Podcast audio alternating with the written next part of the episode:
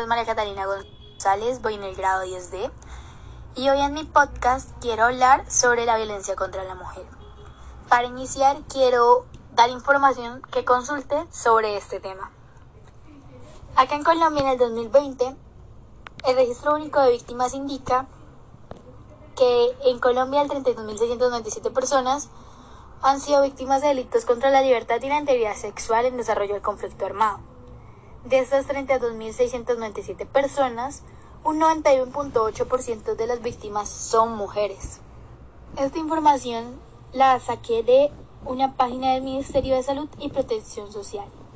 Añadiéndole a esto un artículo que publicó la revista Semana, eh, nos indica que en lo que va corrido del año, esta revista habla sobre los dos primeros meses. En estos dos meses corridos del año, enero y febrero, la Fiscalía recibió 14.711 denuncias por violencia intrafamiliar y registraron 3.877 casos en estos dos meses de violencia sexual, principalmente en departamentos como Cundinamarca, Valle del Cauca, Antioquia y Santander. Agregando que se menciona que se han presentado 37 feminicidios y las cifras de feminicidio y de violencia crecieron un 8.8% frente a lo que pudimos observar en el 2020. En otras páginas estiman que, es, que una de cada tres mujeres sufren de violencia física o sexual diariamente.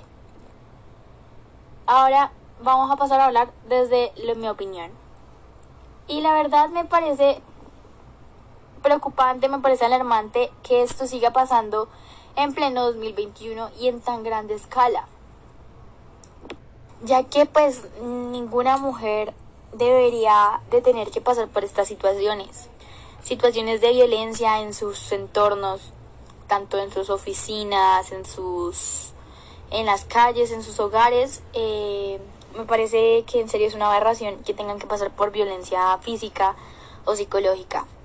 También lo de la violencia sexual, acoso sexual y acoso callejero, también me parece algo terrible eh, que siga pasando porque simplemente lo del acoso ya callejero pues debió haber disminuido porque me parece la verdad nunca debió haber existido porque me parece que es educación es cultura. Y pues si pasa esto me parece que hace falta cultura que hace falta educación ya que pues uno debe tener en cuenta que debe respetar a los demás, que uno no puede sobrepasar la libertad de los demás y uno no debe hacer acciones que puedan vulnerar a la otra persona. Y cuando pasan estos casos de violencia contra la mujer, se le está vulnerando su vida, se le están vulnerando sus derechos, se le está vulnerando su integridad física, su integridad emocional, hasta su integridad sexual. Y me parece alarmante que siga habiendo esto. Que me preocupa, me deja preocupada, en serio me deja bastante preocupada que cada vez que salimos a la calle o cada vez no sabemos con quién, quién está a nuestro lado, qué tipo de persona es, si esa persona nos puede hacer daño. Y como mujeres, muchas veces cuando, cuando uno sale sola, eh, siente esa preocupación, se siente la preocupación de que te pueda pasar algo. Y pues la verdad me deja con, con ese mal sabor de boca, saber de que no solamente me puede pasar a mí, que Dios no quiera, sino que le puede pasar a gente de mi entorno, como a las mujeres de mi familia o mis amigas. Casos como estos, la verdad, no deberían ocurrir.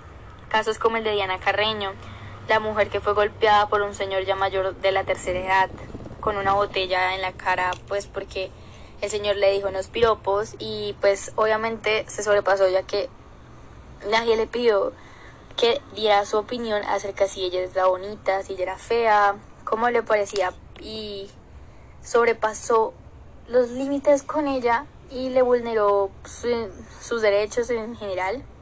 La hizo sentir mal, la hizo sentir incómoda y pues ella le respondió. Y pues como el señor estaba en embriaguez, le lanzó una botella en la cara y pues le dejó una gran cortada. Por poco le pudo haber entrado un vidrio en el ojo y pudo haberla dejada ciega. O los casos estos que vemos por redes sociales de mujeres acusando a sus esposos, a sus parejas sentimentales, de violencia. Son cosas que ya no deberían pasar. Y hay que ser realistas que esto posiblemente nunca se llegue a acabar, pero sí podemos llegarlo a disminuir. Y pues en lo personal yo creo que educándonos, creando cultura en nosotros, podríamos llegarlo a disminuir para un futuro, para que la Tierra, el planeta Tierra, nuestro mundo y pues en especial Colombia y cada uno de los lugares que nosotros recurrimos generalmente sean mucho más seguros. Donde podamos sentir que no realmente no nos puede llegar a pasar casi nada.